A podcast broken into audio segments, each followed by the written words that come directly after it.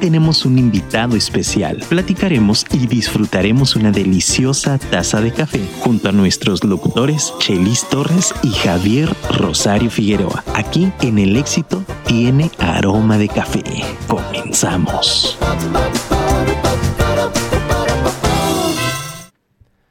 Ella estaba loca, loca como ninguna. Le gustaban esas cosas simples que hoy ya no se les presta interés.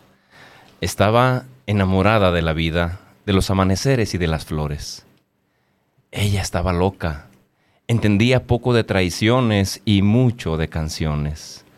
No entendía las filosofías actuales, pero sí de los bailes pegaditos para curar los males. Sí, lo estaba. Estaba bastante loca. Entregaba su amor a cántaros, como la lluvia a la tierra. Lo hacía aun y cuando no habían sabido corresponderle. Ella lo seguía haciendo porque estaba loca. Pero loca en serio, de esas que no se guardan nada y te sorprenden con cosas sencillas como una mirada enamorada. Así era ella, loca como ninguna. Lo increíble es que yo también estaba loco y ahí nos encontramos vagando, perdidos en nuestra locura. Cada quien con su propia lucha. Así pasó. Ella estaba loca y ahora yo la seguía porque esa locura suya me enamoró. La loca, Javier Velázquez. ¡Bravo! ¡Eh! ¡Aplausos! Queridos amigos, muy, muy buenas tardes. Gracias por aguantar esta pequeña locura que, experimentamos en estas últimas semanas. Eh, pues se trata específicamente de algunos fragmentos pequeñísimos de poesía de un libro que eh, está recién terminado de, escribir por un poeta joven que bueno, no es por presumir, pero es mi, es mi pariente. El libro se llama Primero de ti. Y pues justamente lo tendremos también aquí con nosotros la próxima semana. Así que pues ya veremos qué, de, qué lado más calaiguana con ese muchachón. Eh, buenas tardes, Javier, ¿cómo estás? Mi brother, muy contento. Y muy emocionado. Porque hoy van a ocurrir varias cosas. Primero, bueno, emocionado por el invitado de esta tarde. Segunda, porque tenemos regalos. La semana anterior, por alguna cuestión eh, meramente de trabajo, no pudimos estar al aire. Pero decidimos em, repetir un programa. Sí. Un programa que nos marcó mucho a ti y a mí. Sí. Porque se trata de un, de un mal que lamentablemente lo minimizamos. Sí. Y llegamos a pensar que quien lo sufre, pues en realidad está mintiendo, o son flojos, o no quieren hacer las cosas. O se hacen las víctimas. Ajá, se hacen las víctimas, pero, pero esta mujer, Olivia Covarrubias, vino acá y nos platicó su testimonio, nos contó cómo una mujer que aparentemente a los ojos del mundo lo tiene todo, puede tener esta cuestión silenciosa. Y nos contó cómo esta empresa llamada All Cosmetics, literal le salva la vida. Sí. Porque la activa y bueno, ahí está la entrevista para que la revisen, pero la, gran noticia es que hoy tenemos estos dos regalos y vamos a crear la dinámica para que hoy se lo puedan llevar. Miren, este suero lo está usando, estas dos cosas las está usando mi esposa. Y bueno, ella es hermosa, pero ahora la veo más hermosa. Entonces, yo creo que esto es muy bueno, ¿no? Este es un suero. Todos los que estamos arriba de los eh, del tercer piso, ya deberíamos usar un suero. Y este Imagínate este los que estamos arriba del quinto, caray. Qué bárbaro. Y, esto, y esto es un suero que debe, yo y donde quiera que busquen, ¿eh? todas las personas deberíamos usar un suero, un suero que nos pueda ayudar. Este es un suero con eh, ácido hialurónico, un serum, como le conocen. Y esta es una crema reestructurante, imagínense nada más ustedes. Entonces, dos cosas que pueden ayudarnos muchísimo. Ahorita vamos a ver la dinámica, mientras tanto, mientras tanto, manténganse. Vamos a tomar en cuenta, en contacto, vamos a tomar en cuenta a la gente que está en Facebook a través de la página el éxito tiene aroma de café o afirma radio. También a la gente que esté aquí en el, en el, WhatsApp. de cabina. Ahorita vamos a decirles el número, vamos a recordarlo para que lo puedan ustedes tener y puedan participar. Ahorita ya en, el, en, unos minutos más vamos a lanzar la dinámica para que puedan todos participar. Mi brother, si me lo permites, lanzo ya al invitado, ¿no? Por para favor, que, para que ya empecemos, sí, porque tenemos nada más una hora, no nos va a alcanzar el tiempo. Fíjense que hablar de Paco Buenrostro es hablar, eh, obviamente, como Mucha gente ya lo, lo, conoce. Hablar de una institución de la radio, una institución de la locución, una institución de la comunicación. Pero más allá de todo eso, brother, a mí me ha maravillado el increíble ser humano que he podido encontrar. No hace mucho que lo conozco y pareciera que nos conocemos de hace muchos años. Eh, pareciera que él es de estas almas viejas, ¿no? Que te encuentras con ellas y pareciera que llevas una vida conociéndoles. No hay que hablar mucho con él, hay que mirarle los ojos, hay que apretarle la mano, hay que darle un abrazo para que tú puedas entender la clase de persona que es. Yo creo que con Paco queda perfectamente aquella frase que aprendí de Enrique Baliño hace muchos años y que la, la he convertido en una frase mía desde hace muchos años. Esta frase de enseñamos lo que sabemos, pero contagiamos lo que somos. Claro. Sin duda, Paco es un hombre que contagia lo que es. Mi querido Paco, bienvenido. Bienvenido. Mi estimadísimo Javier Rosario Chelis, qué gusto.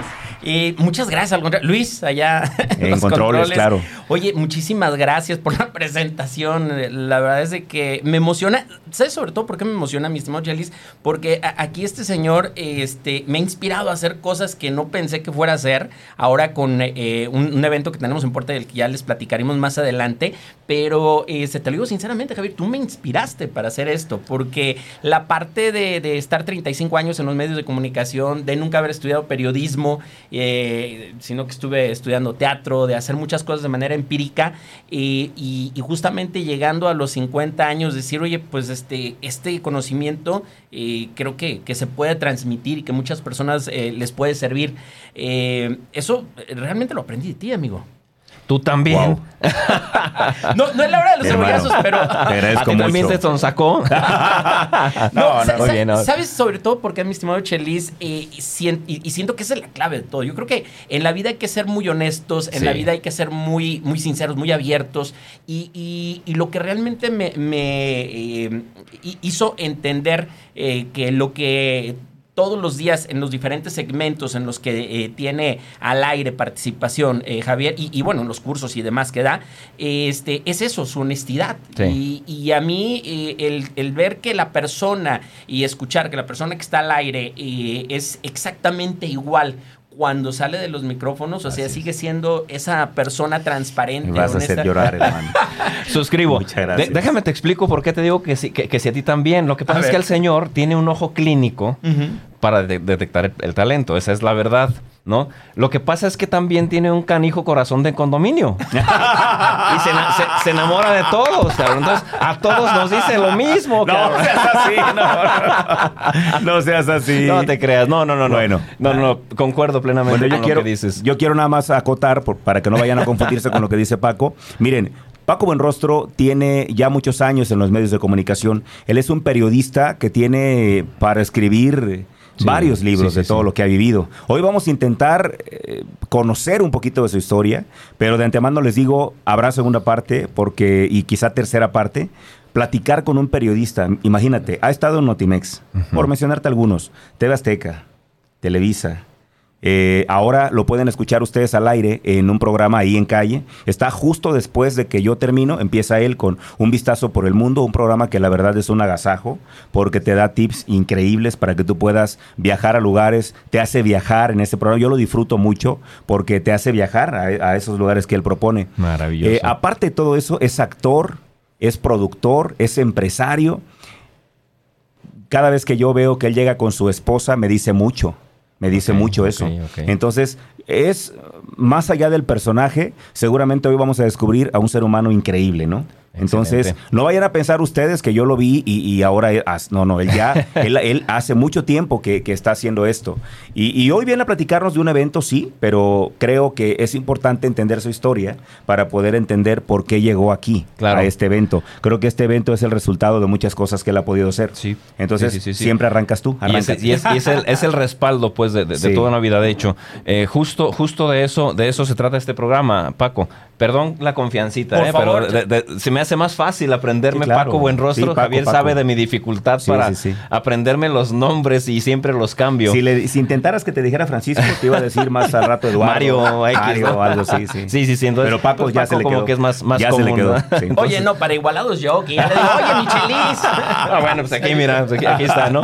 Entonces, bueno, eh, bien, eh, empezamos, mira, Paco. Eh, el, el, el, programa, como bien dice Javier, gira en torno a a entrevistar personas que han tenido una trayectoria exitosa. eh, definiendo el éxito desde la perspectiva de que han conseguido aquello que les apasiona y les hace felices, o que lo están consiguiendo o están en camino de, pero, pero saben que están en el rumbo, ¿no? Eh, pero eh, sabemos todos que eso no se consigue sentadito en la cama rascándote. Soy a veces un poquito vulgar, vas a disculpar mi francés, ¿no? Pero, pero así hablo de, pronto, ¿no? ¿no? No, lo consigues sentadito en la cama rascándote los tompiates, ¿no? Es así de sencillo. Siempre. Bueno, déjame decirte que algunos youtubers me sorprenden. Es verdad, no, Es que es impresionante las cosas que hacen para hacerse. Pero bueno. Ok. Fue una reflexión al calce. Independientemente de. El tema es que siempre que, buscas hacer algo que te realiza, eh, regularmente te encuentras obstáculos de todo tipo y, nunca es fácil y generalmente te sientas alrededor de una taza de café. Tú además creo que lo, lo vives todo el tiempo, aquí lo trae, aquí lo trae. Porque, porque eh, de pronto ayuda el café a que, a que no te duermas del cansancio que te provoca estar haciendo o, buscando eh, cumplir tus metas. Ese, ese es el tema alrededor del cual gira el éxito tiene aroma de café. Decir, a ver, sí es exitoso, pero escúchalo para que no creas que todo le fue dado, ¿no? Nació en cuna rica, qué chiste. No, no, no, no, no, no. Vamos a conocer la historia real detrás de eso, que de eso que tú ves. Tú ves una imagen exitosa. Eh, si eres una persona honorable, seguramente eh, estarás pensando qué hizo para llegar y, cómo me gustaría aprenderlo. Si eres una persona baquetona, seguramente estás pensando, ah, sí, pues qué chido, ha de ser hijo de o, X, ¿no? Entonces, no, vamos, vamos a contar la historia como va. Y, la idea es esa, regularmente yo empiezo preguntando con la cruda realidad quién es la persona que está con nosotros, porque además a nosotros nos permite también conocerla, ¿no? Eh, más, más profundamente, y esa es una plática de café. Desconocidos, bueno, ya nos presentamos, pero vamos conociéndonos más. Paco, eh, justo esa es la primera pregunta. ¿Quién es Francisco Javier? Francisco Javier Orozco Orozco Buenrostro. Rostro. Exactamente, el nombre artístico Paco Buenrostro. que está bien, ese es válido. Eh, igual que Chelis Torres, pues, nombre, artístico, ¿no? nombre artístico. Entonces, eh, ¿quién es Paco? A ver, ¿dónde nace, nace Paco? ¿Cómo, ¿Quién es su familia, origen? Em, su trayectoria inicial, dónde vivió, dónde jugó, qué tipos de juego jugó, jugó canicas, jugó chollita, jugó chichilegua, es de la calzada para acá, de la calzada para allá. Eh, eh, ¿en qué escuelas eh, desarrolló su, su, educación académica? Eh, te estoy haciendo de una vez todas las preguntas para que te arranques, ¿eh? Porque no te quiero estar interrumpiendo. La neta es que es más divertido cuando tú lo cuentas. Porque además de todo eso surge luego la curiosidad de Javier, que es lo más chido de este programa también. De pronto te empieza a aventar ahí tus, tus preguntas bien, bien, bien, bien, bien divertidas, pues muy interesantes. Entonces, empecemos por ahí, Paco, porque aún dentro de la diversión, dentro del cotorreo, yo creo que todas las vidas son interesantes. Mucho. Entonces, y, mucho tenemos que aprender de ellas para entender también que no, nadie, nadie tenemos una vida fácil, ¿no? Entonces, también nos interesaría saber cómo no, tus obstáculos, eh, casado, viudos, eh, divorciado, soltero, hijos, eh, en fin. Empecemos con la historia de, de, de Paco Buenrostro. Échale. Échale. Pues mira, eh, justamente hace cinco décadas, porque acabo de cumplir 50 años. Entraste al eh, quinto como yo, bien. Justamente. hace unos días, el 15 de, mayo, cumplimos los 50 años, en 1972. Eh, nací y, la verdad con una familia eh, muy feliz. Mm, mi madre nos registró como, como, como madre soltera, a mi hermana y a mí. nada más somos mi hermana y yo. Dos años menor que yo, es mi hermana. Ella es radióloga y, y, bueno, pues también ella ella tiene eh, tres hijos, eh, es divorciada y yo estoy felizmente casado, hablando de eso. Felizmente casado. Y bueno, pues el mejor ejemplo eh, eh, eh, que decía Javier es de que siempre procuro convivir y, colaborar mucho con mi esposa. Es, no es mi media naranja, creo que juntos este, somos un mismo núcleo desde hace 14 años, porque este, si me permiten el, saludo, hoy, y te había dicho, amigo, hoy es este, nuestro 14 aniversario de bodas de mi esposa y de mí. es cierto. Así que aprovecho para mandarle un beso y un abrazo hasta Colima, porque ya no Allá pudo, se quedó. Sí, no pudo acompañarme eh, también por sus actividades. Pero, este, pero bueno, pues hoy, hoy eh, antes de, de- de venirme acá a, a Guadalajara, pues por lo menos este, recordamos que, que, eh, no estamos juntos nada más en un plano. Yo creo que cuando realmente encuentras a la persona adecuada, eh, te, te conectas en todos los sentidos. Y, y ha, sido, ha sido el caso de ella, ya 14 años, muy felices.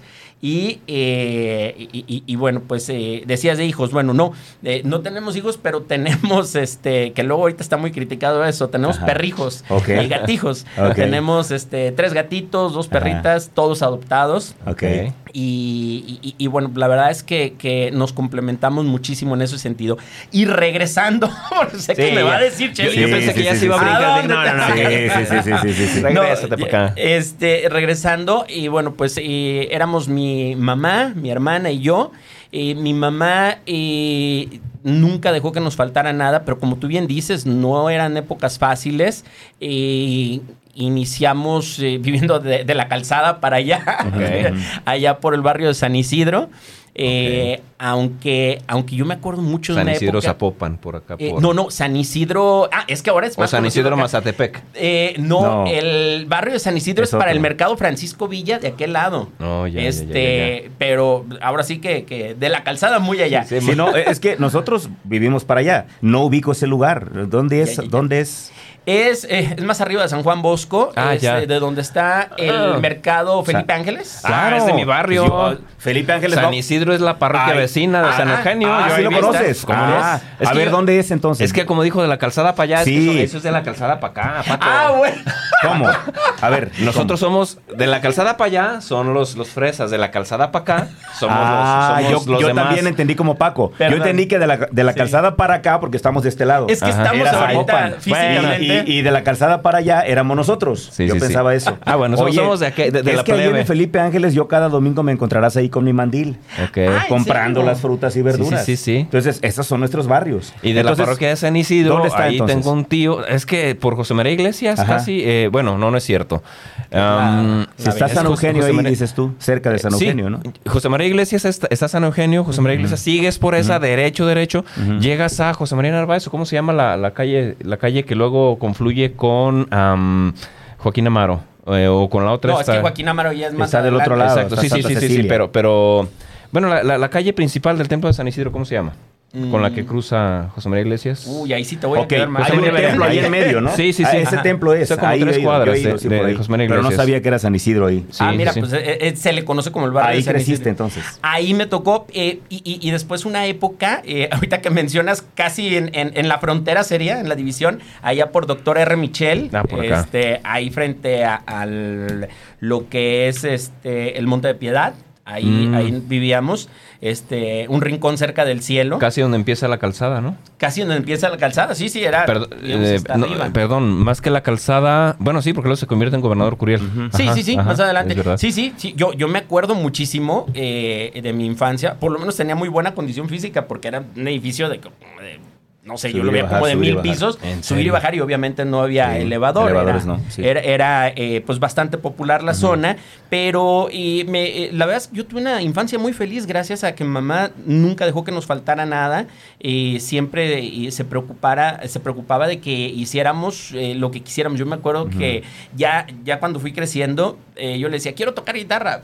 Ahí va la guitarra. Quiero hacer eso. Y, y- y no es que tuviéramos abundancia. No, no, no, O sea, no. sí un esfuerzo siempre para conseguir las cosas y, y yo creo que por eso fue que terminé haciendo lo que realmente me gusta, porque Mm. siempre nos dio a mi hermana y a mí esa, esa apertura de qué es lo que quieren hacer. Yo- Que yo creo que es la mejor Maravilla. orientación vocacional, ¿eh? Sí, Más sí, de sí, que tienes que estudiar medicina porque es una buena carrera, tienes que estudiar arquitectura. Te no, dejó intentar y equivocarte. y- sí, y, y vaya, oye, y vaya que me no, equivoqué. no, no, no, pues to- to- todos, es que todos, es, es el tema. Los papás nos da miedo que nuestros hijos se equivoquen, Sí. Sí, No, ¿por qué carajo? queremos evitarles O sea, ¿por dolores, qué caídas, Déjalo que se dé Oye, eh, Paco, ¿conociste a tu papá o no?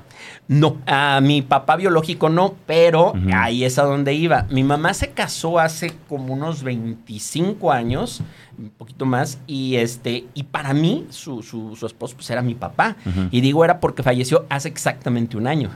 Justamente hace un año falleció él, y este, y, por eso cuando me dicen eh, tu papá, pues es para mí él siempre fue. papá. Él siempre fue este, la imagen paterna. y, una imagen que, que era el contraste con mamá porque era muy formal, muy serio, eh, pero, pero también siempre apoyándonos en todo y además con un corazón enorme, que, yo creo que eh, en eso en, los que, en lo que los dos este, tenían muchísimo en común, ¿no? un, gran, gran corazón. Y, eh, y también yo creo que la mayor herencia que, que me dejó y la única, por cierto, eh, fue la, la, honestidad, el, ser siempre honesto, el, ser siempre, eh, si, si tú te comprometes a algo, tienes que cumplirlo. Y, yo creo que, bueno, lo mismo, eso es lo que realmente vale en la vida, porque cuántas personas no heredan este, Fortunas. una fortuna y, la dilapidan en, cuestión de, ya no digamos en años, en meses, precisamente porque no sabes valorar. Y, yo lo poco, mucho que, que, he hecho a lo largo de, de los años, y no nada más en la cuestión económica, sino en, todos los sentidos de lo que hemos llegado a, tener como acervo. Este, creo que, que nos ha costado trabajo, pero por lo mismo hemos aprendido a valorarlo. Eh, y, y, por eso llegué a esa parte, ¿no? De que esa fue eh, y, ha sido para mí siempre eh, mi figura paterna. y, fíjate que fue un año bien difícil el año pasado, este, Chelis, Javier, este, amigos que, y amigas que nos están este, siguiendo en la transmisión, porque justamente mi padre pues, ya estaba muy enfermo, ya, ya, ya tenía varios meses este, con cáncer. y resulta que estaba, estaba sufriendo mucho y, nosotros, la verdad, nos dolía mucho verlo, verlo así. Y, casualmente, bueno, pues no casualmente, más bien se dio la coincidencia que él fallece un 14 de mayo. Yo me vengo de Colima, Guadalajara, en la madrugada del 14 de mayo, cuando fallece, pues para acompañar a mi mamá, a, mi, a toda la familia. Y, este, y mi cumpleaños era el 15. Exacto. Entonces imagínate al momento de, estar ahí en el sepelio y todo, y, y, muchos conocidos, muchos amigos llegaban y me, daban el pésame y, luego no sabían si felicitarme. Sí, sí, sí. sí, imagínate, sí, sí, sí. ¿No? Qué tema, ¿no? Para los que te tenían enfrente. Fue una, una situación este, difícil, pero, pero fíjate que las situaciones difíciles te fortalecen como familia también, y, yo creo que eso, eso es bien importante. Eh, dicen a veces que, que una Hay, tragedias, hay crisis que llegan a separar familias, pero yo creo que, no es que los separen sí eso, sino que a lo mejor eh, no estaban realmente tan unidos, tan cohesionados, como que a lo mejor no era tan, tan real eh, eh, esa, esa situación que había, ¿no? De, de, una buena atmósfera familiar, este, y viceversa. O sea, hay veces que, pareciera que, no tienes mucho contacto con tu familia, sobre todo los que, los que no vivimos en la misma ciudad, aunque ahora afortunadamente mi mamá se fue a vivir con, no con nosotros directamente, pero a vivir a, Colima, específicamente a Villa de Álvarez, entonces la tenemos más cerca. Y, y, de cualquier manera siento yo que hay veces que no estás tan cercano físicamente, pero estás cercano de corazón. Y creo que eso es lo que más vale, porque cuando se viene una crisis, lejos de dividirte, te, une. Correcto. ¿Creciste en un hogar católico? Sí, fíjate que sí, eh, mi mamá pues es católica, mi esposa también. Y yo, fíjate que a lo largo Tú andas medio desbalagado. No, este. Ah, era, era, Radio María. Hubieran avisado. La regué. Deja saco mi rosario. era María Visión, perdón. No, fíjate que yo respeto mucho todos, todas las religiones, este, incluyendo la católica, en la que sí me formé. Pero eh, he llegado a a un punto en el que sí reflexiono mucho en ese sentido y digo que cualquier religión es válida, religión como religión, no llegar al tema ya sectario, ya fanático, ya, ya en el que eh, puedes eh, eh, incluso poner en riesgo y, quiero pensar no nada más tu cuerpo, sino tu alma, ¿no? Creo que, que cualquier religión eh, que tenga un, fundamento de hacer el bien para ti, para los demás, este, un ser superior este, que, quiere verte feliz, yo creo que es válida. Pero, pero sí, eh, yo hace mucho que dejé de profesar la, la religión católica como tal. Y, pienso que y, todos somos energía, todos eh, de alguna manera no nos vamos cuando ya no estamos en este plano, sino que eh, formamos ya parte de un todo. Y, eso no lo puedo ver como, como religión católica, musulmana o, hinduismo, etcétera, sino eh, siento que es algo mucho más, allá. grande. Mucho más grande. Y, he tenido oportunidad de, sentirlo en carne propia, porque a veces eh, mm, una cosa es lo que te dicen y otra cosa es lo que tú sientes, lo que ves. Y, se los juro que cuando, retomando el tema de, cuando falleció mi papá, aquel 14 de mayo del año pasado, eh, nos avisan a las 6 de la mañana. Y yo desde las 4 me desperté y sabía que había fallecido, porque ya lo sentía conmigo desde ese momento y, falleció a las 4 de la mañana. Perfecto. Entonces, eh, digo que, ese tipo de cuestiones no son coincidencias y, también me da la, esperanza de que cuando ya no estemos en este plano, pues este, espero que, todos podamos formar parte de una misma conciencia. Y, bueno, pues eh, que, a final de cuentas eh, es una, una esperanza en todos los sentidos. Ahora, yo no estoy en contra de ninguna religión estoy en contra a lo mejor de, de, cómo operan eh, ciertas, ciertas religiones o ciertas personas dentro de una religión y, hemos visto casos este, muy, muy lamentables que no, no por eso este, representan a toda una... Puedes eh, satanizar o etiquetar por supuesto, a toda una religión. Y, que no debe de ser. O a todo un grupo incluso. Y, yo creo que como en todo, Javier Chelis, eh, yo creo que en, cualquier religión hay gente muy buena y, gente pues que no tanto, porque a final de cuentas todos eh, tenemos dentro de nosotros la bondad y, la maldad que están siempre en un constante, una constante lucha y ahí es donde es importante encontrar nuestro Fíjate que yo aprendí, Paco, aprendí hace, quiero pensar que cuando murió mi mamá. Mi mamá murió en el 2019 y mi papá también, los dos en el mismo año, por diferencia de meses. Fíjate que en ese tiempo hubo un tiempo en el que yo me extravié. Un, eh, invitado que pronto vendrá, se llama José Trinidad, él hablaba de desiertos, desiertos espirituales, hablaba él, ¿no? Un momento en el que ya no sabes ni qué creer y empiezas a buscar un poco de todo. Fíjate que en ese tiempo que yo tuve ese desierto, aprendí a entender, a valorar y a respetar lo que cada quien creía. Asumiendo esa parte que dices tú, siempre y cuando te haga bien y le haga bien a los demás, o al menos que no le hagas daño a los demás. Yo profeso una, una fe, sin embargo, respeto profundamente a quienes no lo hacen. Y tengo muy buenos amigos en, diferentes tipos de creencias. Aquí Chelis y yo hemos tenido algunas pruebas también en el sentido de, ser tolerantes, ¿no? Con personas que, de pronto mm, pues tienen a lo mejor creencias demasiado distantes de esto que, que tú vas a platicar más tarde y de lo que nosotros creemos. Pero aquí hemos aprendido también y, queremos que este lugar sea un espacio en el que todas las personas puedan venir a hablar de lo que creen. Y, por qué no, a lo mejor eso que creen le puede hacer bien a alguien más, ¿no? Entonces, esa es la parte. Yo creo que ya, ahorita en la mañana justamente, y te quiero y lo quiero platicar para todos, una persona me escribió y me decía que de qué manera podía hacerle para explicarle a los cristianos que rezar no era malo, que porque en la Biblia decía que era, era, era, no sé si pecado o malo o algo así, hacer repeticiones. No, no hagas y me puso el texto. No, te sé decir exactamente para no buscarlo. Yo lo único que le dije fue, le dije, mira, yo en tu lugar no explicaría nada, simplemente me dedicaría a disfrutar mi vida. Y si los demás quieren saber mi fe, pues yo quiero que me vean feliz. Y cuando me vean feliz, que me pregunten qué hago. Y cuando me pregunten qué hago, ya les diré qué hago. Y ya, nada más. Si repetir me hace ser una excelente persona, repítelo. Claro. Y que los demás sepan que eres así porque lo repites. Pues le, dijiste exactamente lo que dice, con tus palabras, lo que dice los Hechos de los Apóstoles, ¿no? Que fue la forma en la que justo después de la resurrección y cuando estaban em, empezando con la predicación los apóstoles, eh, pues era la forma en la que de algún modo empezaba a unirse eh, la gente a la fe católica, que era el famoso míralos cómo se aman, ¿no?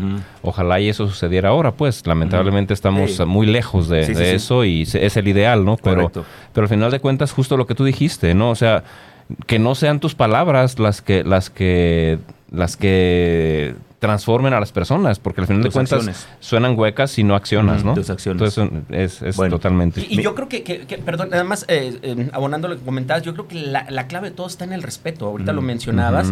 me, eh, que, por cierto, tuve oportunidad de, escuchar, venía monitoreando y, no me aviento todos los programas completos porque, pues ya sabes que estamos a veces en tránsito y demás. Pero cuando hablaste de, cuando falleció tu mamá y me lo aventé de cabo a rabo el programa y, de verdad estuvo hermosísimo. Muchas gracias. Muchas gracias. cómo te y cómo nos fuiste llevando de la mano por tu proceso. Muchas la verdad me, encantó. Ahora, eh, eh, el tema del respeto es bien importante. Por ejemplo, mi compadre y, uno de mis mejores amigos, este, eh, al que mando un saludo, Elías Trejo, este, es increíble que seamos tan buenos amigos cuando tenemos tantas cosas que nos separan. él es muy católico, yo no. Él le va a las chivas, yo le voy al Atlas. él es muy taurino, yo soy antitaurino.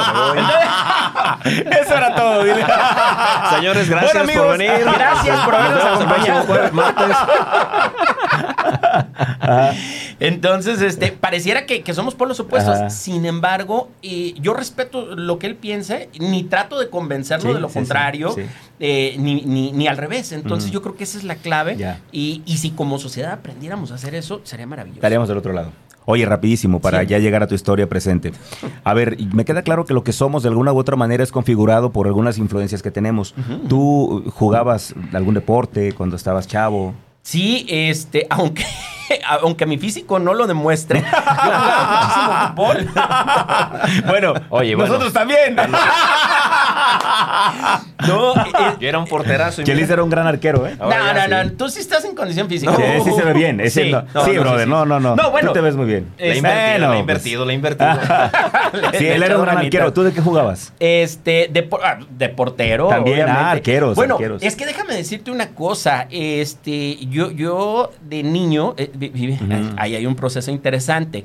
Yo a los 8, 10 años pesaba 120 kilos. Órale. 10 kilos, 15 kilos más que El bullying a todo lo que da. El bullying a todo lo que da y este y, obviamente te lleva a tener un ostracismo, a hacer. No? claro, yo dibujaba mucho. Yo me acuerdo este que, eh, que dibujaba mucho, precisamente. Te este, Sí, me desahogaba. Luego ya me ponía a jugar fútbol este, y duraba horas y horas jugando fútbol. Ahora, esa parte llevó a que bajara de peso mm, bastante. Eso te ayudó este, entonces. Fue, fue, lo que utilizaste como elemento. Eso, bueno, eh, eh, los deportes que más practicaba eran fútbol y taekwondo después en su momento. Mm. Que, el, taekwondo fue una situación bien curiosa, fíjate, porque eh, a ese entré después de que me pusieron una golpiza. Este, ¿Para aprender a defenderte? ¿Lo hiciste? Sí, pero, pero aparte el que me puso la golpiza era hijo del dueño de los institutos de taekwondo. Ah, ¿Tú no sabías cuando te inscribiste? Yo no sabía, entonces de pronto este, en la secundaria un día este, me empuja, lo empujo, nos queremos agarrar golpes y luego todos me decían, no, no, espérate, es que no sabes quién es. No, no me importa cómo se llame ahorita. Y este, ya que me puso una golpiza, este, me acuerdo muchísimo porque este, me aventé la frase del Capitán América en aquella ocasión que me decía, no, no, ya, espérate, espérate, te voy a matar. Y yo, no, puedo seguir, haciendo esto todo el día. síguele. Y me seguía pegando. síguele, síguele. Dale, dale. Entonces, este, pues ya aguanté mucho los ¿Te gustaban los golpes? No, ¿sabes qué? ¿Eras centrón? Era... ¿O no te dejabas? ¿Cómo, te calificas? En, ese momento, y, y, a raíz de lo del bullying, yo era muy agresivo. Yo era muy mm. agresivo y eso todavía me duró mucho tiempo. Yo creo que, mm. que este eh, era curioso porque antes se me hacía la mejor solución este, arreglar las cosas este, a, golpes, con violencia, este, etcétera. El taekwondo me fue ayudando a, claro, a, equilibrar. claro, a, dominar eso, este, a tener más control, etcétera. Pero no fue sino hasta, hasta años después cuando, cuando entendí que la mejor forma de, ganar una pelea es evitándola. Sí. O sea, y, que siempre vas a ganar. E, en, una pelea, igual que en una guerra, no hay ganadores, solamente hay perdedores. qué curioso, porque ¿te acuerdas de Genaro Torres? Sí, cómo no. Bueno, Genaro Torres eh, tiene aquí cápsulas, ah. aquí en Afirma Radio, y él es sensei. Ah, mira. Y tiene un libro que se llama Do, El Camino del Crecimiento. Do, que es y, camino. y curiosamente, los que dominan un arte marcial no pelean. No. No pelean. Como tú bien lo decías. Y la verdad es que eh, yo tuve ganas de, de, meterme alguna vez a algo de eso. no, no pude hacerlo porque pues éramos muchos y mm, era... O te pagaban a ti las, las clases o, comíamos, así es. Entonces eh, nunca, nunca, ni siquiera, es más, ni siquiera lo propuse. Pero, pero ganas nunca, nunca me faltaron porque... Eh, yo soy de octubre, entonces en mi época entrabas desde antes, eh, yo antes de que cumpliera los seis, entré a primero, entonces era el más chavo. Sí, sí, sí. Y aparte era un flaco enclenque insignificante, ¿no? Sí. Entonces el bullying sí estaba grueso. Contigo. Sí, sí, sí, sí. Y aparte de que estaba grueso, mi interpretación también de eso era de mucho miedo porque era un mocosillo contra puro pelagartón. Entonces, pues obviamente cualquiera me iba a dar un chingadazo feo, ¿no? Dice, estaba grueso, no, grueso yo. Sí. no, no, no. No, pero al final para el bullying, eh, mi hermano, claro, todo aquel que todo aquel que es eh, débil en apariencia por lo que sea, por lo que sea, o diferente, es sujeto de bullying. Sí, porque es un tema de inseguridad y, que te la refuerzan eh, justamente porque los niños saben ser muy crueles. Sí, sí entonces sí, siempre sí pensé, pues, sí, y me quedé con las ganas, naturalmente. Ya después ya no, no, no fue necesario, pero incluso en la secundaria, era la misma situación en la secundaria. Eh, hasta después me enteré que había un compañero que me seguía buscando para golpearme y yo ni sabía por qué. Ah, caramba. Neta, no, nunca supe por qué. Ok. O sea, pues sí, cosas raras, ¿no? No, o sea... hasta la fecha no sigue ahí. No, lo acercaste de contacto. No andará por ahí buscándote. Bueno. Créeme que hasta su nombre se me olvidó, pero Sí, sí, sí. Bueno, regresamos. Entonces, sí. ¿taekwondo? Taekwondo también me tocó estudiar. Y, te digo, todo eso me ayudó, aparte que fue la edad del, del desenrollo, que este, sí bajé bastante de peso. De hecho, cuando entré a TV Azteca, que fue algunos años después, estaba en 68, eh, este, 67 kilos. O sea, sí, sí, sí, este estaba en un peso muy bajo. Para, para, lo, ¿Para cómo estabas? ¿Llegaste a pesar cuánto? Lo menos, yo creo como 66. No, no, más. Eh, lo más. Ah, lo más 120. O sea, estamos hablando que ahorita estoy en 102 kilos más o menos. Que ya es un. Para nuestra edad y para la estatura. Para nuestra edad y, la estatura. No, o sea, tengo, tengo como unos 20 kilos de sobrepeso. Imagínate a los 10 años. Sí, lo que es eso. Ah, eran 10 años. a los 10 años. Cañón. Sí, estaba cañón. estaba, tremendo. ¿Cuánto tardaste en, ir disminuyendo tu. Es que ese es el rollo. El desenrollo, te digo que fue de la, de la primaria a la secundaria, este, pues si te digo que hacen unas vacaciones te sorprendería, pero sí, prácticamente durante un periodo de vacaciones, este, pero pues te digo, hacía muchísimo ejercicio. Entro a trabajar desde los 12 años, entro a trabajar. ¿De qué trabajaste ahí a esa edad? en una tienda de abarrotes, eh, que, por cierto, eh, pues no había, digo, hablando de que a lo mejor no teníamos todo en bandeja de plata, pero no había necesidad. Me decía, mamá, tienes 12 años. ¿Para qué quieres este, trabajar? Sí, exactamente. Vive tu infancia, ¿no? Pero, pero fíjate que a mí me gustaba estudiar en la mañana, me iba a trabajar en la tarde y comprar cosas, ni siquiera para mí. O sea, porque yo oigo mucho de este, ah, para comprarme un videojuego, eso que no, desde mi primer sueldo yo me acuerdo que lo que me gustaba era comprar cosas para la casa. Para mi como para mi hermana. Como sí, cosas que necesitan ellos.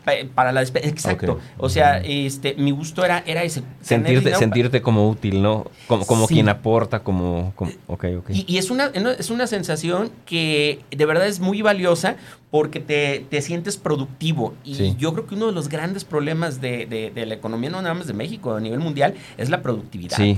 ¿No? Eso, eso, eso, te empodera. Claro. Y de, pronto la gente le gusta recibir. Fíjate que te preguntaba a qué jugabas y, todo esto, porque yo siento que de pronto ahí uno puede encontrar como una señal de, en quién te convertirás.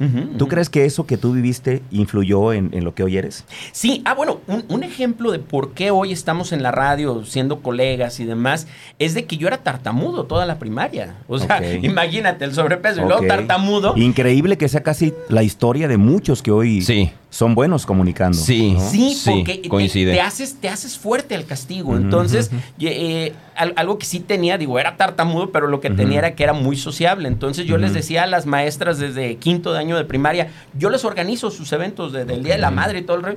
¿Cómo? Sí, a ver. Y yo me ponía, era maestro de ceremonias, este, organizaba, eh, hablaba y todo al micrófono. Entonces, eso eh, fue permeando hasta la secundaria y hasta la fecha. Eh, y, gracias a eso fui perdiendo esa parte de, tartamudez. ¿Hoy tartamudeas? Sí, No lo noto. Trato de. no lo he notado, ¿eh? No. Lo que noto son como unos espacios. Ah, entre una palabra y otra en ah, momentos. bueno, es que... ¿Esa es una herramienta para evitarlo? Fíjate que es una herramienta, pero, pero curiosamente me he dado cuenta que, que hay quienes lo toman en la política. Ah, Eh, la ahorita lo carrilla, aprovechan Como actualmente Como- el actual Sí, sí, presidente. en, sí, en las mañanas. No, sa- ¿sabes de dónde aprendí eso? De, eh, y sí, de un político, pero uno de verdad muy bueno, como este fue- O sea, uno que sí es bueno. uno que sí es bueno. No como el actual presidente. Eh, uno que sí era Uno buen que sí es- político. Javier, Ups. tolerancia, Javier. A ver. Tolerancia ante todo. Aún. No, es que sabes que Sir Winston Churchill decía, Ah, hombre, tremendo. este, eh, en, en sus discursos a veces hacían pausa y de pronto sacaba la palabra correcta. Entonces le decían, oiga, ¿cómo le hace? Hace una pausa breve y encuentra siempre la palabra correcta para rematar su discurso o para ser enfático, etcétera. Dice, no, yo no encuentro nada. Yo ya sé cómo va mi discurso. Hago la pausa para que la gente crea. Que, encontré Que lo la busqué, palabra, que la- yo todo que la el tiempo sabía qué decir. Ah, ¿y tú también? eh, no, no siempre. Yo, yo a veces sí la busco. A veces sí la-. No soy Sir Winston La pausa te sirve pero- para eso también. Me sirve bastante, sobre todo porque aprendí que a lo largo de todo, todo esto, eh, la trayectoria en medios de comunicación, en teatro, etcétera, que es bien importante comunicar y comunicar de manera eficiente, porque Mm. a veces eso nos pasa cuando empezamos en los medios de comunicación y se los digo de verdad de corazón a todos los que están iniciando. Y ahorita que no necesitas pasar un examen eh, como, como en su momento, a mí me tocó hacer examen para locutor con sinodales, pronunciación en cuatro idiomas, etcétera, que ahora no, ahora nada más necesitas la carta de un medio de comunicación para ¿Y que den tu licencia. Exacto. ¿Qué tal? Entonces yo sí les, les, les diría, Sí. piensen mucho antes de hablar, porque a veces pareciera que, que sueltan Sí. las palabras como Sí, metralleta. Y, y aunque se equivoquen, Sí. y de verdad hay que, hay que tener cuidado, porque a mí me ha pasado en medios de comunicación decir cada cosa que luego ah, te Mm. quedas, ¿por qué pasó? Eh, en alguna ocasión en TV Azteca yo cubría la guardia nocturna de 10 de la noche a 7 de la mañana. Pesado.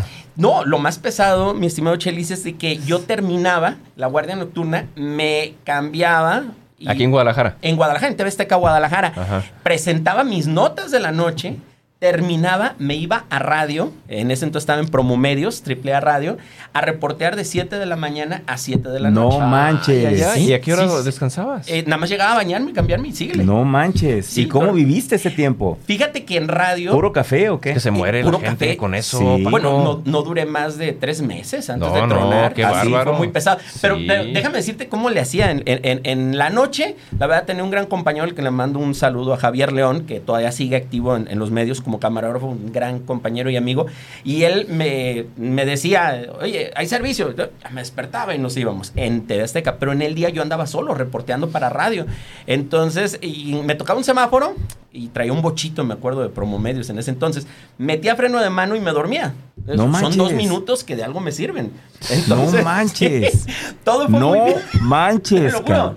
te lo No, juro. no, no, tremendo. No, ¿sabes qué fue lo peor? Una vez me acuerdo perfectamente en la calzada Independencia y eh, República, la parte de abajo Ajá, del puente. ajá. Una Sí. vez me quedo en el semáforo y me quedo dormido, Sí, perdido. sí, sí, sí. Entonces, pues ya estaba la gente alrededor, ya habían mandado llamar a la ambulancia. No me tocaba- sí. Creían que estabas Sí. infartado o algo así. Dicen, Sí, "Ese sí, ya sí. se murió. Sí, sí, sí. Ah, y, y yo ya que me tocaban así como en Ajá, sueños, ya, ajá. ya, ah, ah, gracias. Ajá. Quito el freno de mano y me arranco.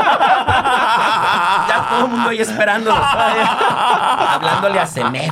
Imagínate. Qué bárbaro. Oye, a ver, ah, híjole, ya el tiempo se nos Perdón, se nos perdón. Pero a ver, a ver, ¿qué llegó primero a tu vida? ¿La actuación? ¿El radio? ¿Qué llegó primero a tu vida? Ah, bueno, yo empecé en radio a los 15 años. Primero llegó el radio a tu Sí, vida. claro, ¿Cómo yo- llegó el radio a tu vida? Ah, es que déjame decirte, yo llegué a Radio Universidad de Guadalajara a los 15 años. Entonces yo llego y, y le digo a eh, eh, Díaz Betancourt eh, que, oye, me interesa estar aquí. Me dice, ¿y haciendo qué o qué? No sé, lo que sea, yo quiero estar en la radio. "Mm, no, pero ahorita no tenemos plaza. No quiero plaza, yo nada más quiero estar aquí. Pues si quieres, ah, pero te sirve de prácticas. Estoy en la secundaria. ¿Cuál es práctica? Pero, ¿qué fue lo que te hizo decir quiero ir a ver cómo se hace la radio? No, no, no, no quería ver cómo se hacía. ¿Qué querías? Estar en la radio. ¿Pero por qué? ¿De dónde viene esa motivación? ¿Quién te dijo? ¿A quién viste? ¿A quién admirabas o cómo? Bueno, yo admiraba mucho y, era bien curioso porque, por ejemplo, Canal 58 para mí siempre fue un referente con excelentes eh, cronistas, locutores, conductores. Yo oía todos los partidos y inclusive les corregía la plana. Yo era de los que oía todos los partidos de, radio. Porque transmitían, al Jalisco. no, pero aparte de todo, enlazaban. No sé si te acuerdas, Chelis, que enlazaban, por ejemplo, iba a jugar el, el Atlas o las Chivas o algo a a, Tamaulipas y, hacían el enlace con la estación de radio de Tampico para que escucharas el partido desde allá. Entonces, eh, yo lo que hacía era que, escuchaba todos los partidos y llevaba todas las estadísticas. ¿Quién anotó gol? ¿En qué minuto? Y todo, antes de que hubiera internet. Entonces yo les corregía la plana. No, que fulanito este, metió dos goles de cabeza. No, nada más uno. Espérame. Este, y tenía como 12 años en ese entonces. Entonces a mí me, me llamó mucho la atención la radio. Deportiva, sí pero después eh, y conforme fui conociendo otras versiones de cómo hacer radio, por ejemplo, presentar canciones, por ejemplo, noticias, y soy la única persona a nivel mundial que cuando va a correr eh, lleva noticias. O sea, regularmente la gente pone música. Pone música o un podcast. No, fíjate yo voy escuchando noticias. Qué bárbaro. sí, sí. sí. sí, es bastante, bastante raro. Sí, raro. Entonces, y a mí me llamó la atención eh, por eso la radio. Y la verdad es de que eh, yo llegué a los 15 años y le dije, oye, yo quiero estar aquí. Me dieron chance de estar tres meses y sin cobrar. Y a los tres meses me empezaron a pagar porque yo, aquí está diario, pues ya contrata. ¿Pero qué hacías? Eh, ¿Conectabas cables? No, era padrísimo porque eh, a mí me tocaba, y que por cierto varios compañeros siguen vigentes, Jaime Barrera, que está ahorita en Televisa, era uno de mis reporteros, eh, otro Luis Fernando Loza, que está un poco delicado de salud, el buen yogi. Ah, ¿está, enfermo? Está un poco delicadito de salud, le mandamos un abrazo también a, mi buen amigo, con el que después me tocó coincidir en varios medios de comunicación, incluyendo TV Azteca. Y resulta que yo les tomaba las notas, pero en el eh, teléfono antiguito, había un aparato que se le conectaba, eh, tenía que poner con el lápiz, ya sabes, tenía que recorrer un cassette, poner el cassette, darles el cue, y yo les grababa las notas si tú estuviste entonces en ese tiempo de los históricos de la radio, entonces tú conociste a Joselino en aquel tiempo. ¿A Joselino ¿A Joselino? Sí, no, pero en ese entonces era mi ídolo. Yo todavía no estaba en. Joselino, sí, es que yo entiendo que Joselino un pues, poco es un veterano ya, ¿no? O sea. Sí, pero, pero yo. Ah, pues Joselino. Joselino es el que contó, el que contó el gato, aquí, ¿eh? de que le dijo que no servía. Sí, sí, sí, sí. Lo contó el gato. Sí, es, que José Lino dijo que el gato no servía. Sí. Ah, ya, ya, ya. El gato le llevó un demo. Un demo. A Joselino cuando el gato era chavo, pues quería su oportunidad. Ah, claro. Y dice que Joselino lo que hizo fue. Que se esmeró con, su CD. Lo hizo bien, y lo llevó, pues, eh. para que el director de. ¿Qué era? ¿Qué era estéreo? Algo así. Super estéreo. Super estéreo. Lo, y dice que Joselino agarró la hojita, la rompió el CD lo quebró, lo aventó a la basura, y los mandó al carro. No, no, tú no sirves para. Sí, sí, sí, sí, Aquí lo contó el gato. Aquí lo contó. Sí, sí hombre, un saludo también para, para amigo el gato. Que por cierto, les tumbó el rating la semana pasada. Ya le regañé. Oye, ¿a ti te tocó que alguien te dijera que no servías para esto? Sí, no, muchísimas veces. Muchísimas veces. De hecho, yo creo que si no te dicen que no eres bueno para algo, y al menos en mi caso, mm, siento que no me hubieran motivado tanto. O sea, si tantas veces no me hubieran dicho, es que no puedes, es, es, más, mi esposa es un buen ejemplo, porque ella cuando oye que me dicen, es que no puedes, y ya sabe que lo voy a intentar hasta que lo logre. ha habido ocasiones en que, oye, me abres este bote de algo, sí. dice, porque no se puede abrir. Y lo hace, ay, ya te di. Puedo durar horas para hacer. Pero hasta que lo haces. Sí, porque para mí eso es motivante. Ah, ¿cómo no voy a poder? O sea, ah, yo creo que todos tenemos la capacidad de lograr lo, que, lo que queramos. Y, y, bueno, muchas veces me han dicho eso, ¿no? No, no, no, ah, tú no sirves para radio. No, no sirves para actuar. Eh, en, en la actuación, por ejemplo, me tocó hacer muchos castings y yo era el Cruz Azul del casting. ¿Te quedabas en la final? Siempre me quedaba. No, cuando. Bueno, mejor el Cruz Azul que el Atlas. Pero ya el Atlas ya se enrachó. ya se enrachó el Atlas. Ya se enrachó, ya, ya, ya, se enrachó. Ahorita ya, ya. Y, van por el tricampeonato. Sí. Van por el tricampeonato. Pero antes ni ahí. Y ahora nadie puede decirles que no es posible, ¿eh? Sí, no, no. Y, y la verdad es que es cierto. O sea, yo hacía el casting una y otra vez. ¿Y qué fue lo que hice? Bueno, pues yo no me quedo con las ganas. Hice una obra de teatro, la escribí, la produje, la actué y la dirigí. hasta que la muerte nos vuelva a unir. Y estuvimos dos años en el Torres Bodet de, temporada, una de las obras de teatro que más ha durado en ese eh, eh, en, el Teatro Torres ¿Hiciste alguna vez televisión o cine? Y cine, fíjate que cine fue curioso porque la primera, bueno, de hecho fue telenovela, eh, Azul Tequila, la hice con Christian Bach. Bueno, Christian Bach no salía, eh, el director era Humberto Zurita, pero Christian Bach lo acompañaba porque era su esposa. y sí nos tocaba convivir con ella. ¿Tú con Bárbara Tequila? Sí, me tocó salir en algunas escenas. ¿A poco? Sí, cuando yo estaba en TV Azteca. Y curiosamente entré por la, la situación que menos se imaginen. No porque yo haya estudiado actuación, ni mucho menos sino porque yo estaba terminando mi, mi turno y dijeron, oye, hay un casting, ¿no quieres entrar? Eh, ¿Tú estudiaste actuación? Me dijo alguna de las compañeras. Yo, sí.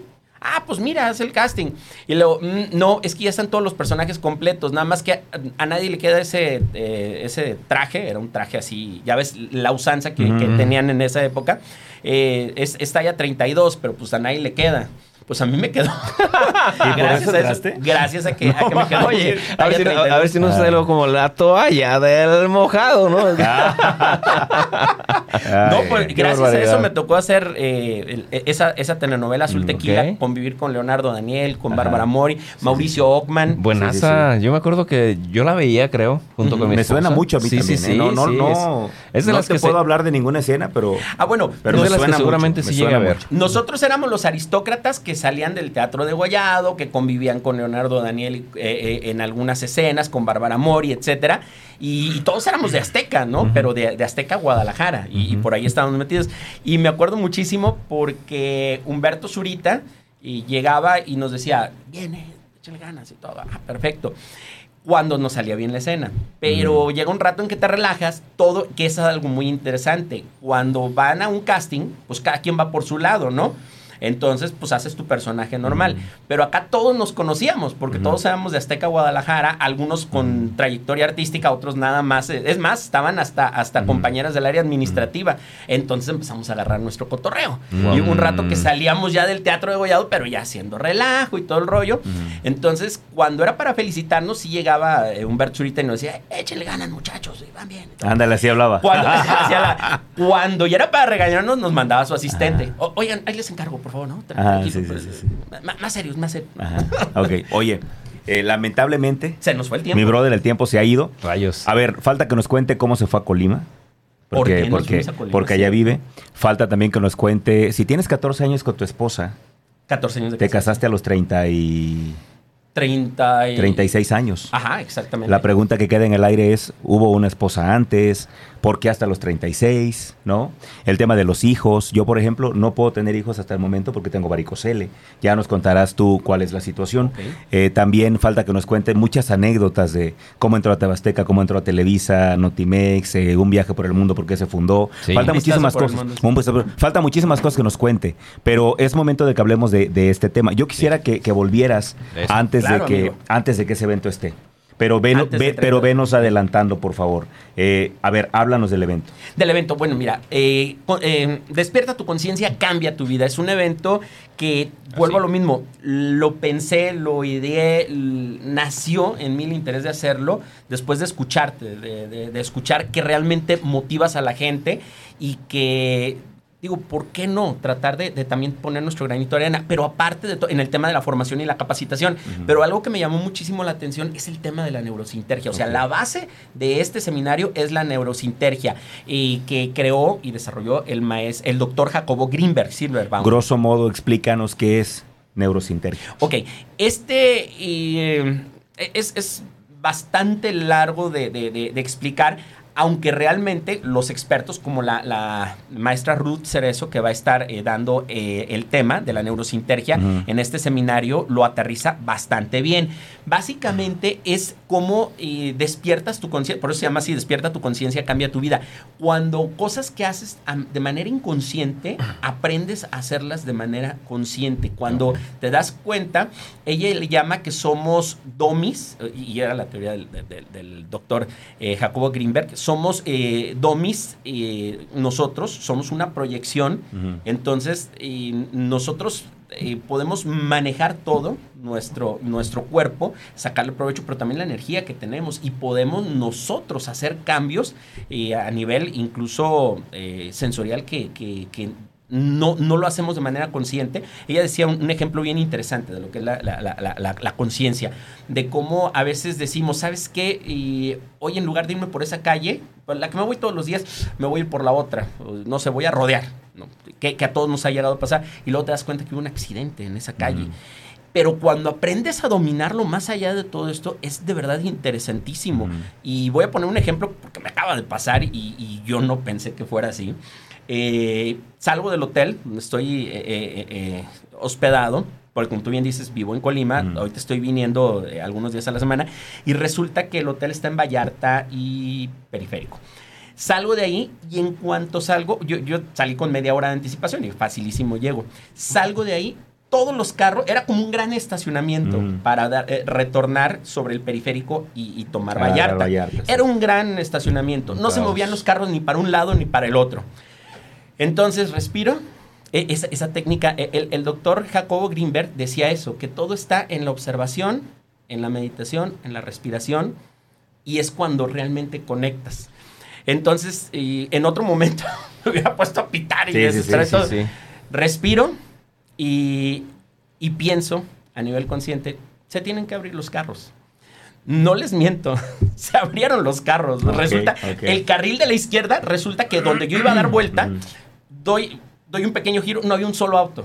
O sea, eran no menos de 100 autos de, en los primeros tres carriles, mm, pero donde yo iba a dar vuelta... No, estaba libre. Mm, es que no estaba libre. En el momento que yo llegué, había muchos carros. En ese, eh, cuando, cuando, cuando lo pensaste. Cuando lo pensé. Y lo verbalizaste. Lo verbalicé, pero aparte dije, eh, tengo que canalizar hacia allá mi conciencia y tiene que pasar esto. Ah. Todos los carros que estaban por dar vuelta, dieron vuelta en ese momento. Uh -huh. Doy vuelta, no había ningún auto esperando. Este, tomo Vallarta, no te miento, hice cuatro minutos de, de periférico aquí, que estamos, okay. este, entonces eh, dije, wow, sí funciona esto. Es, es, impresionante porque a veces pasa de manera eh, que no lo alcanzamos a percibir, pero cuando llegamos a un nivel en que manejamos nuestra conciencia así, es impresionante porque podemos mm. lograrlo todo. Y, y, te lo juro que me eh, son el tipo de cosas que me han pasado mm. sin haber estudiado mucho de este tema, ¿no? Okay. Porque realmente yo soy neófito en lo que es neurosintergia. Para eso va a estar hablando la doctora Ruth Cerezo sí. eh, sobre los estados de unidad de conciencia en la experiencia neurosintérgica. Okay que suena a lo mejor un poco elaborado, pero ella me dice, es que esto le va a servir exactamente a un estudiante, a un adolescente, a una ama de casa, a un eh, ingeniero, a, a una a persona de la tercera, a cualquier Ese persona. evento es para todos. Completamente, okay. que eso es muy importante. No, eh, aquí no hay tema político, no es tema religioso, no, ajá, ajá. no hay Es un tema de conciencia, Completamente. de expansión de conciencia. Y que todos lo tenemos. Crecimiento uh -huh. personal. Uh -huh. Crecimiento personal y, uh -huh. y, y trascendencia, que Correcto. es bien importante, ¿no? Danos más detalles, ¿dónde Por favor, pueden registrarse? eh, bueno, bueno, es el sábado 30 de julio. Sábado 30 de, ¿De qué julio. hora a qué hora? Eh, también, ah, bueno, eso es importante. Son tres talleres en un solo seminario y uh -huh. los tres creo que valen muchísimo la pena. Está, eh, obviamente, la parte principal es la doctora Ruth Cerezo, uh -huh. hablando de, de, la teoría de la neurosintergia del doctor Jacobo Greenberg. Uh -huh. Va a estar también Sue Hernández, una gran coach, escritora. Eh, ella va a hablarnos sobre el poder que nadie te cuenta, un libro wow. que acaba de, de sacar y que está interesantísimo mm. también de cómo canalizar toda tu energía, mm. todo tu mm. poder. Y, y, bueno, tu servidor eh, va a hablar sobre la comunicación afectiva efectiva. De lo poquito lo hablaste con Cristi, ¿no? Un, ah, Ajá, que, que, sí, que sí, sí. Eh, el punto de la comunicación afectiva efectiva es que, bueno, 35 años en medios de comunicación, estudiando teatro durante también buen rato, eh, hay veces que me dicen, oye, pero si no estudiaste periodismo, estudiaste actuación, entonces, ¿qué, ¿por qué se supone que eres bueno en el periodismo? Digo, Ajá. porque tengo 35 años actuando de periodista. Sí, sí, sí, sí, sí, sí, sí, por supuesto, por supuesto. Sale muy bien okay, el papel, me, me okay, lo creen. Claro. Entonces, habla mucho de eso, de cómo tienes que comunicar afectivamente uh -huh. para poder transmitir Correcto. con todo, llegar con tu mensaje uh -huh. de una forma emotiva, pero también de una manera efectiva. Uh -huh. Porque lo que yo le decía a Cristi, no puedes llegar a lo mejor a, a querer eh, abrazar y, y decirle a, a, una persona que acabas de conocer en una cita de negocios, te amo, te quiero, etcétera. No, es sí. una comunicación efectiva. Y, sobre todo, y ahí vamos a hablar un poco de la programación neurolingüística que hablaste el otro sábado, justamente, de, Tony, Robbins, que, creó esa ciencia. Vamos a hablar de eso, cómo tienes que comunicar según el canal por el que percibe cada persona. Va a estar muy interesante. Sábado 30 de julio, Salón Embajadores, Hotel Lafayette, eh, aquí en Guadalajara. Y la, eh, para mayor información pueden comunicarse al WhatsApp 312-155-5000. Está muy fácil. Otra vez. 312-155-5000 o llamar al teléfono 312-271-6539 o directamente al Hotel Lafayette al 33 36 15 02 52. O sea, de 8 y media de la mañana a 9 de la noche va a, estar, va a estar el evento. Tienes un evento en Facebook. Eh, tengo un evento en Facebook. Ya lo tienes armado este evento en Facebook para compartirlo ahorita en las páginas. Sí, por supuesto. Vamos a compartir el evento ahí en, la, en, la, en la página del éxito Tienda Aroma de Café para que si tienen alguna duda vayan ahí, le den clic y ahí pueden ver todo lo que platicó Paco ahorita del evento y ahí pueden registrarse también. Además está muy accesible ¿eh? en costos. la verdad es que sí, está súper, bueno, no sé si quieras platicar el, ah, la inversión. sí, eh, tiene, tiene una inversión por participante de 1.500 pesos en preventa, 1.800 el día del evento. el día del evento. Pero es que es todo un día. E-, pero son tres talleres. o sea, ese, costo ni siquiera es por un taller. O sea, es increíble. Y, además es algo que te gastas a lo mejor en una cena, en una salida a un restaurante, un bar. y, que a final de cuentas, yo no digo que todos vayan a cambiar, ¿no? Su, forma de ser, su percepción del mundo. De, pero, pero puedes crear eh, eh, ese, interés, puedes sembrar esa semillita y creo que vale muchísimo la pena. Despierta tu conciencia, cambia tu vida. Excelente. Pues, eh, queridos amigos, ya no nos queda más tiempo. La verdad es que se nos fue muy rápido el tiempo. Prometemos que tendríamos que vernos ya de quedó, nuevo. Ya quedó el compromiso pactado con Paco de que antes del 30 de julio estará acá con nosotros de nuevo. Vamos a intentar que sea, a ver si es posible la primera semana de julio. Ahorita lo vamos a ver con él fuera del aire. Pero mientras tanto, brother, ¿con qué te quedas? Me quedo, eh, la verdad es que eh, con confirmando el tema de la tolerancia eh, también confirmando el tema de la, de la aceptación de la realidad y las ganas de cambiar todo y solo aquello que está en mis manos. Eh, no, no, lo dijo así con esas palabras eh, Paco, pero, pero yo era parte de lo que venía intuyendo con lo que nos, ha estado compartiendo, el tema de la tolerancia, el tema del respeto, el tema, el tema de la, de la unidad, el somos, todos somos parte de un todo, eso es, eso es, real, eso es real, yo también lo creo. Entonces, eh, me, quedo con eso, me quedo con el, el, conocimiento de, de, una nueva gran persona que espero que sea mi amigo. Sí, sí, sí. Desde ya. Gran ser humano.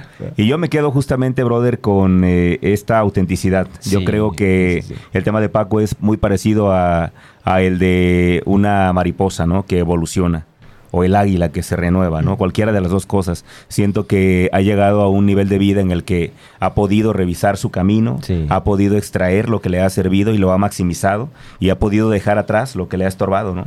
Y hoy es un hombre renovado que, que está en, en total plenitud para poder compartir ese camino y para poder hablar de cómo podemos eh, generar más conciencia, cómo podemos vivir más conscientes. que a final de cuentas creo que ese es, eso es lo que nos va a situar del otro lado, ¿no? El día que todos vivamos de manera consciente. Así es. Eh, en fin, mi hermano, fíjate que tenemos una dinámica nosotros aquí.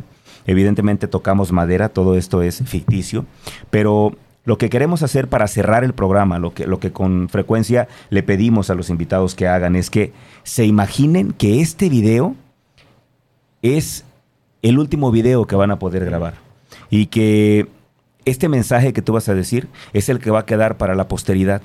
Y si la gente quiere saber cuál fue el legado de Paco Buenrostro, van a venir a ver este video y van a poder entender para qué naciste, por qué exististe. ¿Cuál sería el mensaje que tú les dejarías? Adelante.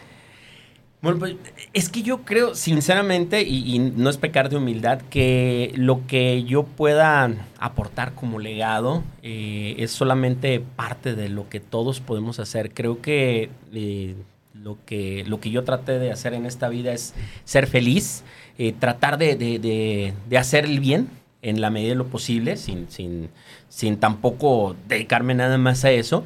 Pero y lo, comentamos ahorita, yo creo que eh, a lo largo de mi vida sí algo que siempre he querido hacer es ser tolerante, respetuoso y, lograr eso, ¿no? Que para mí la, amistad eh, es, se ha ido convirtiendo en algo cada vez más valioso algo, curioso y que lo dejaría también como, como eh, mensaje, es de que a lo largo de mi vida he aprendido más cuando menos amigos he tenido pero más sinceros han sido. O sea, cada vez tengo menos amigos, pero esos amigos que tengo son más valiosos. Sí, sí, sí. Y para mí eso es importante. Y, amigos en todos los sentidos. Yo lo he dicho con mi esposa, es mi mejor amiga, por mucho.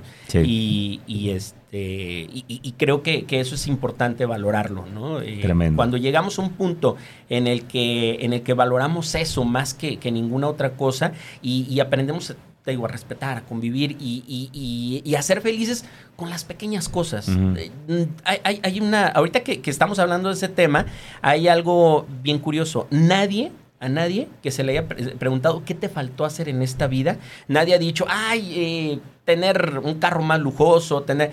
Jamás, nadie ha dicho eso. Siempre de las personas que, que, dan un último mensaje y que, que, se les dice, ¿qué te faltó hacer en esta vida? ¿Qué hubieras querido hacer? Pero, pero personas que están, pues sí, en el hecho de muerte, siempre coinciden en lo mismo, estar más con mis seres queridos.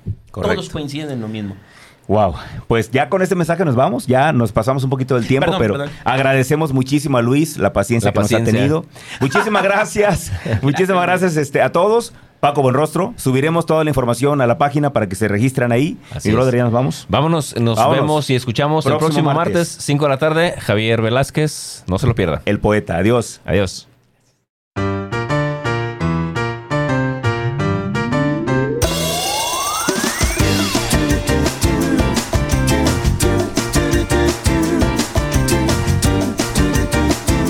Gracias por acompañarnos hasta el último sorbo. Te esperamos en nuestra próxima emisión el jueves en punto de las 9 de la mañana.